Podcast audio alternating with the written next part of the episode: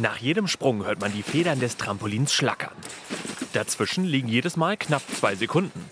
So lange fliegt Kajo Laugstermann durch die Luft. Mit Doppelt- und Dreifachsaltos mit Schrauben. Und bis zu neun Meter hoch. Ich, ich mochte schon immer dieses Gefühl an Fliegen so. Und Trampolin ist schon das nächste für mich, wie ich an dieses Gefühl rankomme ohne jetzt gleich Skydiving zu gehen oder Bungee Jumping. Zu Hause hatte ich ein Gartentrampolin von meinen Eltern geschenkt bekommen. Mein Vater hat mir beigebracht, einen Salto zu machen. Und jetzt, elf Jahre später, sitze ich hier in Deutschland.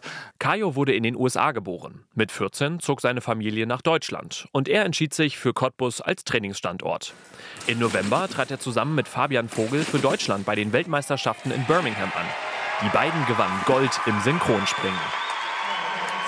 Dieses Gefühl, einfach mal oben auf dem Treppchen zu stehen und die Nationalhymne zu hören ähm, und einfach zu wissen, okay, ich bin der Beste der Welt in irgendeiner Disziplin, irgendeine Sportart, ist sensationell. Ich stand da oben auf dem Treppchen, Gänsehaut pur. Für seinen langjährigen Trainer und ehemaligen Trampolinturner Uwe Marquardt war der Erfolg von Kajo keine große Überraschung, obwohl es sein erstes Turnier im Männerbereich war. Kajo ist ein sehr freundlicher, sympathischer Mensch generell und er ist so zielstrebig und versucht alles zu geben in jedem Training. Und am Ende wurde er jetzt auch wirklicherweise belohnt und das freut uns natürlich alle. Das Momentum einer Goldmedaille möchte der Sportsoldat nun in Richtung Olympische Spiele mitnehmen.